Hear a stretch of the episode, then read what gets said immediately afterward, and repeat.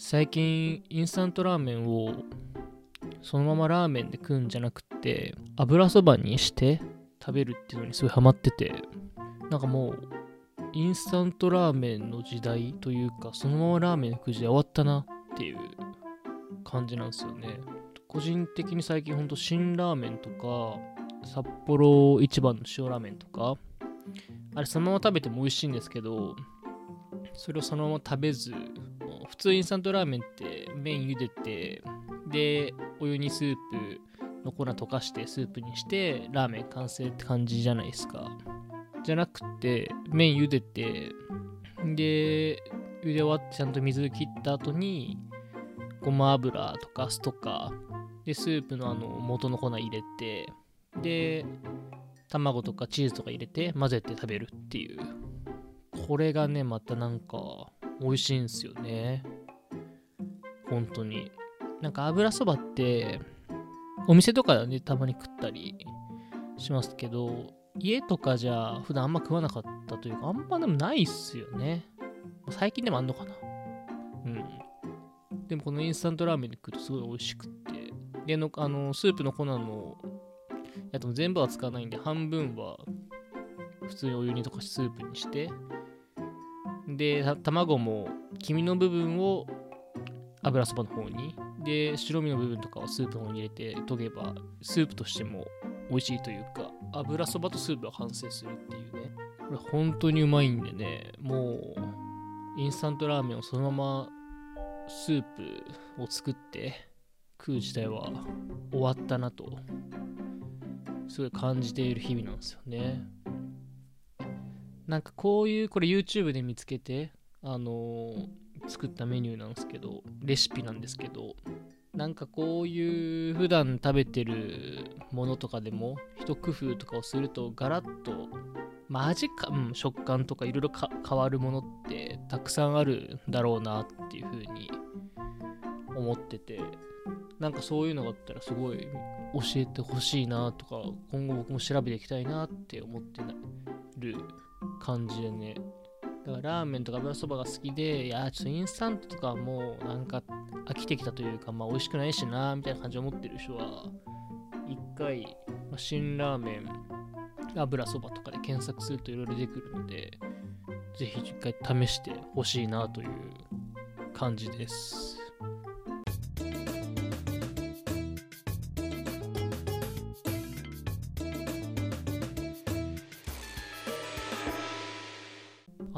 あの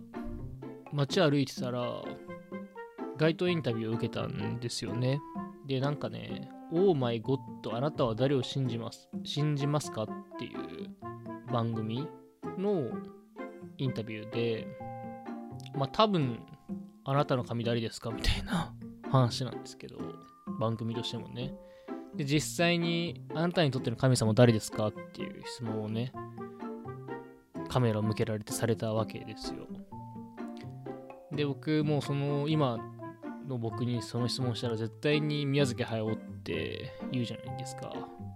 っていう感じで、いや、宮崎駿が好きなんです、みたいな神様だと思ってて、っていう話をして、で、やっぱ仕事とかも聞かれて、まあでも企画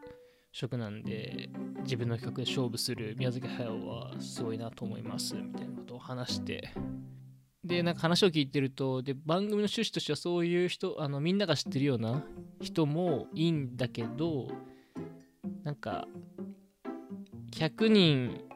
それ100人100強時代みたいな何て言うの？一人一人異なる趣味思考があって神様もみんなバラバラだよね今の。多様化してる時代だよね価値観とかっていうのは多分番組のコンセプトというかうん、そういう軸でやってる感じで、だからみんなが知らないやつなんかありますかみたいな感じを聞かれたんで、もう頭フル回転させて、で、まあ仕事だとな、僕の、仕事の神様って難しいというか、身の回りで同じ職種とかの人はでもやっぱ会社の人になっちゃうとか、界隈では有名だけど、こんなん言ってもしょうがないよなとかっていう風になっちゃったりするんで、難しいなと思って、なんとかひねり出したのが、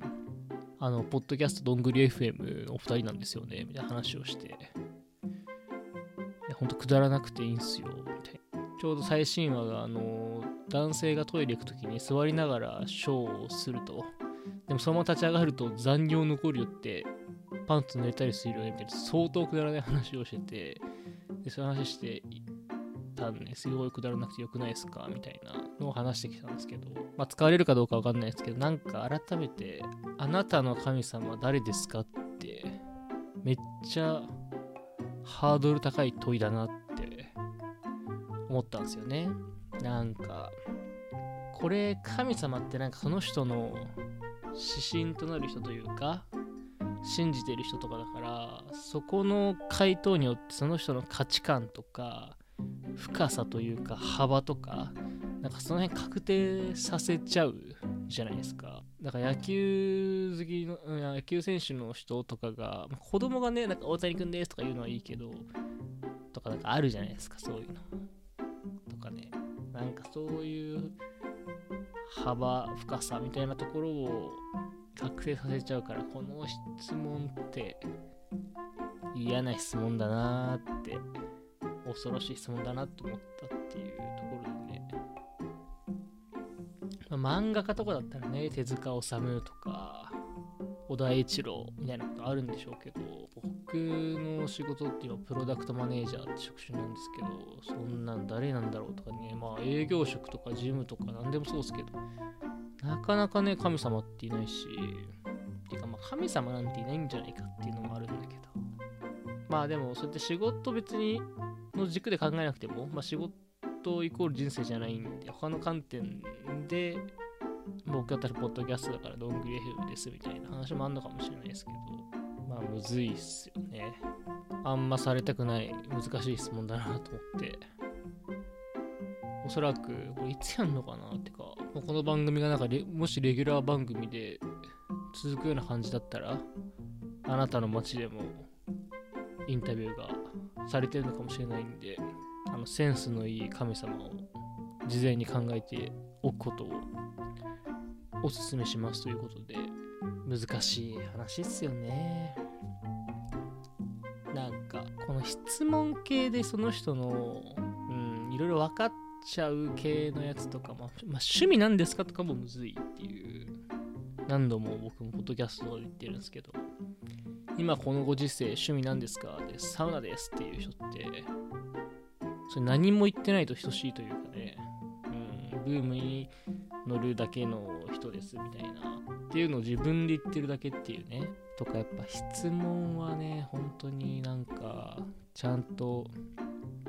考えないとまあ恥かくとまでは言わないけど、うん、ちゃんと分かってるやつには見抜かれるなみたいなのもすごい思う